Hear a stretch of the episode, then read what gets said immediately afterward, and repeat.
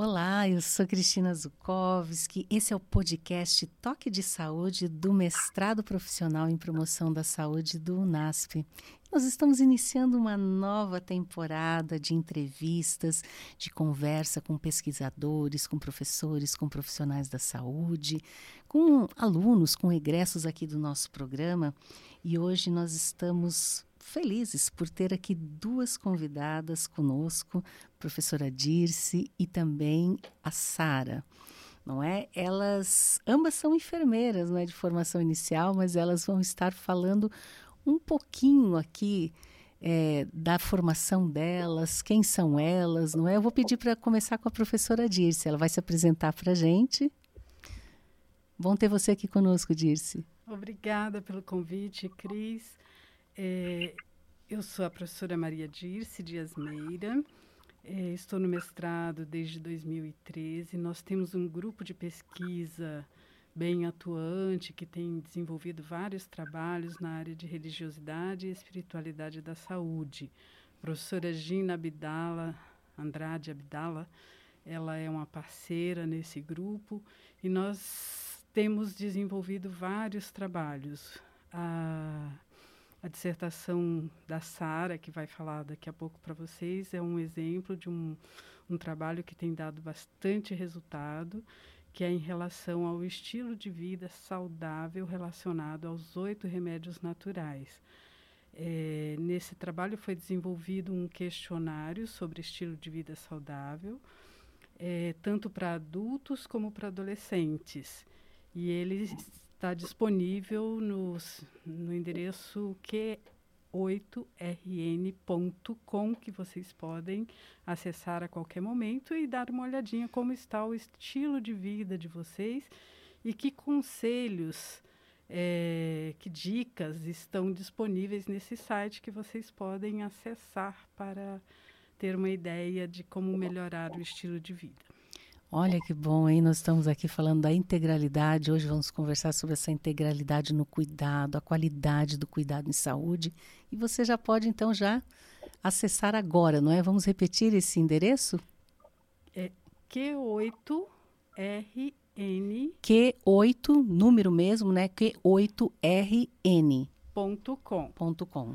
Só isso. Aí que você maravilha. já entra direto no aplicativo que vai e responde as perguntas. No final ele dá um score geral dizendo em que pontos do seu estilo de vida você precisa melhorar e tem um acesso ao Saiba Mais, que é onde tem todas as orientações sobre o estilo de vida, saudável com base nesses oito remédios naturais, que nada mais são do que hábitos saudáveis, né? um conjunto de hábitos saudáveis relacionado a oito dimensões, é, que são a água, o sol, o uso adequado da água, a luz solar, a alimentação adequada, o exercício físico, descanso, sono, né, e o descanso, a temperança, é, o ar puro, né, a importância de estarmos em contato com o ar puro, de praticarmos exercícios respiratórios adequados e a, e a confiança em Deus, que para a gente é o principal dos remédios, porque é essa confiança que nos ajuda a termos então essa condição de praticarmos um estilo de vida saudável. O nosso grupo de pesquisa tem foco exatamente nisso e a Sara, que vai falar daqui a pouquinho para vocês, ela teve, teve uma experiência bem bacana na validação de um instrumento para adolescentes na pesquisa dela. Que maravilha, não é? Essa possibilidade que a gente tem de entender melhor nessa integralidade que é a saúde, que é a nossa vida e que nós precisamos cuidar de um todo, não é? E não apenas de algumas partes. Sara, bom ter você aqui conosco. Você poderia se apresentar um pouco melhor aqui? Bom dia, agradeço o convite da professora Cristina e demais convidados que sei que estão nos ouvindo, né? É, eu sou a Sara Lidiane, sou enfermeira de formação, trabalhei como gerente de enfermagem no Hospital Adventista de São Paulo, depois trabalhei é, como enfermeira de promoção da saúde no convênio do PROASA, que é um convênio da Igreja Adventista, e hoje eu trabalho no setor de qualidade do Hospital Adventista do Pêncego, em Campo Grande, Mato Grosso do Sul. Nosso trabalho do mestrado é, como a professora disse, já falou, nós validamos um questionário dos oito remédios naturais para adolescentes e com essa aplicação do teste, né, da validação desse instrumento, nós vimos que a importância da conscientização do adolescente para a adesão desses oito remédios naturais para que eles possam ser adultos saudáveis, né? que eles possam fazer escolhas saudáveis na fase adulta. Existem vários estudos que demonstram é, a eficácia do trabalho com essa faixa etária, que são os adolescentes, onde eles estão no momento é, de escolhas, né? E quando eles aprendem sobre a qualidade de vida, é, quando eles aprendem, aprendem sobre estilo de vida, eles conseguem fazer escolhas mais saudáveis para a fase adulta. E trabalhando também, logo que eu, eu ainda estava terminando meu mestrado quando eu mudei para Brasília para trabalhar no Proasa, e lá nós desenvolvemos, iniciamos um trabalho sobre promoção e, e promoção da saúde para toda a rede de para, para os beneficiários do convênio. Então nós trabalhamos com os idosos, com sobrepeso, com pessoas é, que estavam passando por tratamento oncológico, onde nós também podemos é, aplicar os conhecimentos do mestrado nesse trabalho que foi tão gratificante, tão produtivo, né? E nós conseguimos trabalhar com os idosos, principalmente, fizemos alguns grupos em algumas regiões do país, é, trabalhando com eles atividade física, conscientização de uma boa alimentação, que já é preconizado, né, para aqueles que é, tem uma base é, religiosa adventista e tivemos bons resultados também trabalhando com esse grupo de idosos. É, Sara, interessante, não é? É, Sara, é bonito ver você falar, não é? Ter, terminou o mestrado aqui não faz tanto tempo, mas tem uma liderança ativa na promoção da saúde em diferentes espaços, não é? Onde você se encontra, em diferentes cenários profissionais.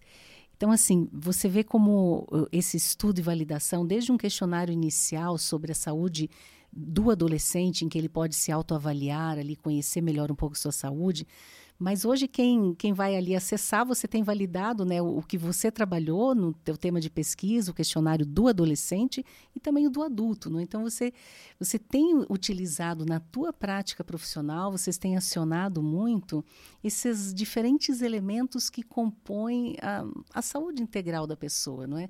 Vocês têm se dedicado a cuidar da pessoa humana em todos os aspectos é, necessários e mesmo, imagina, hoje da adolescência, não é? Você fez esse, esse trabalho tão importante já para o adolescente e como nós temos valorizado na nova Base Nacional Comum Curricular, que já desde a adolescência se inicia um projeto de vida. E esse projeto de vida precisa ser feito com qualidade de saúde também. Então, é importante no projeto de vida adolescente você inserir toda essa crítica, essa autoavaliação, esse cuidado da saúde para que ele possa realmente fixar metas e horizontes cada vez maiores, né? Chegar a realizar sonhos cada vez maiores. Mas como você diz, você pode trabalhar de, com a integralidade da adolescência, não é, da infância até a idade adulta e com os idosos, que vocês têm aí trabalhos bonitos. Você é uma enfermeira que luta junto com as equipes de liderança, com a qualidade do serviço na promoção da saúde. Que aspectos você tem considerado importantes, tanto na liderança junto ao Proasa, não é? Junto a planos de saúde, junto a, ao hospital, não é? O Hospital Adventista do Pênfigo, onde você está hoje.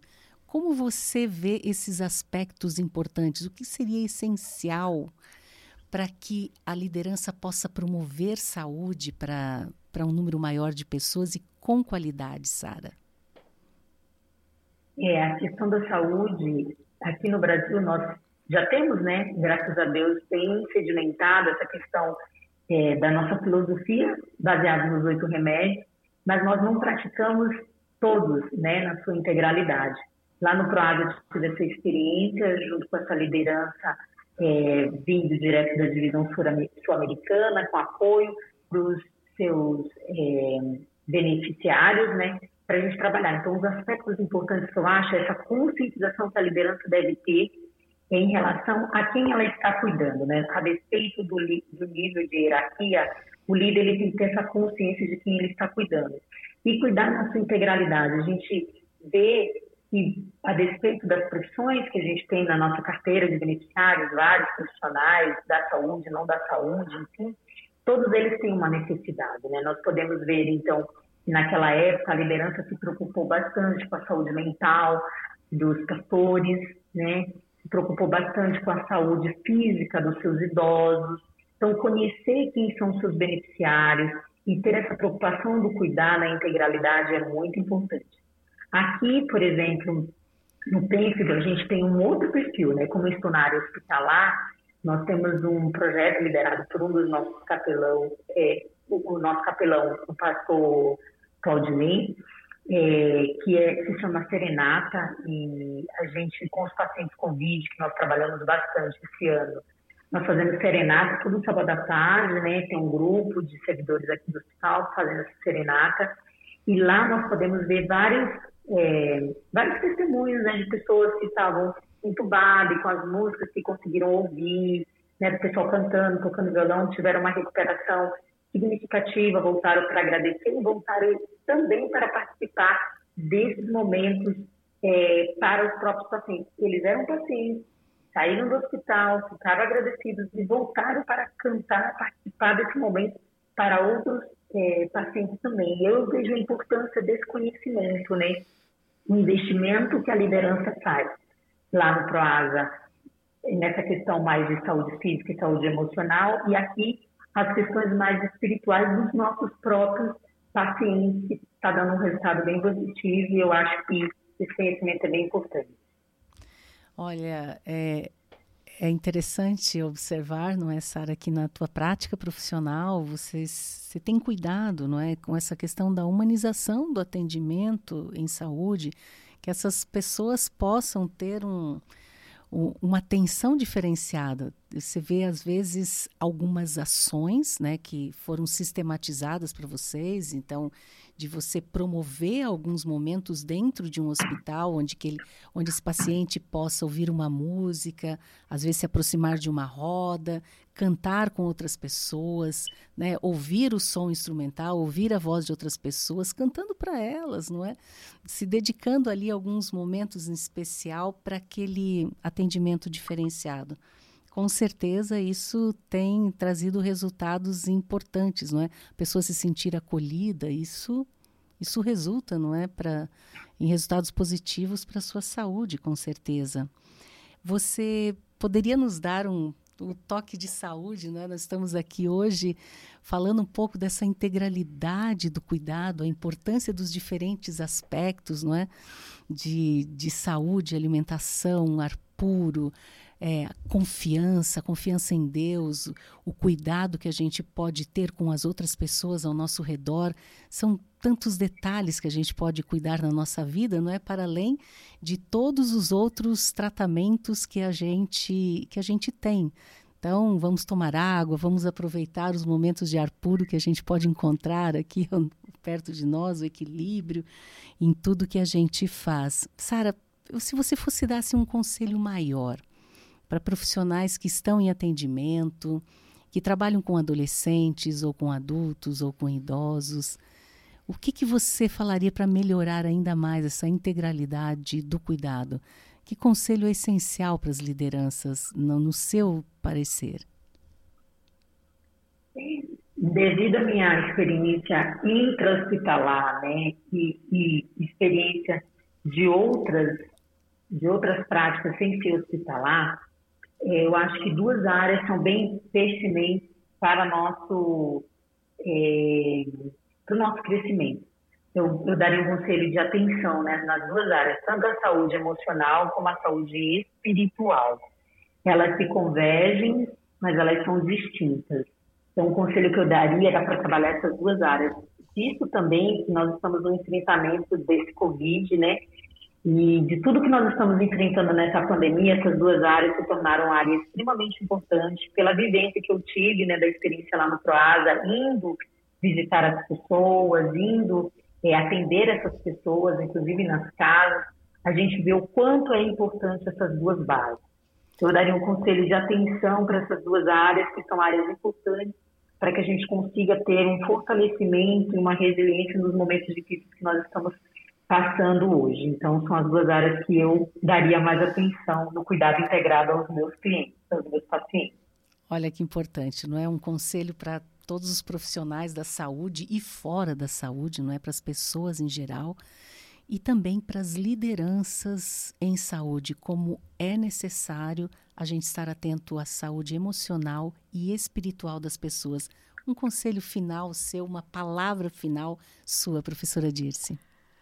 Bom, meu conselho é, vai na direção assim de que os próprios líderes também se olhem com muito carinho é, nessa questão da, de priorizar hábitos saudáveis em suas, sua própria vida, né? Para que eles tenham essa experiência que é extremamente positiva na vida da gente quando a gente prioriza esses hábitos né, na, na nossa vida.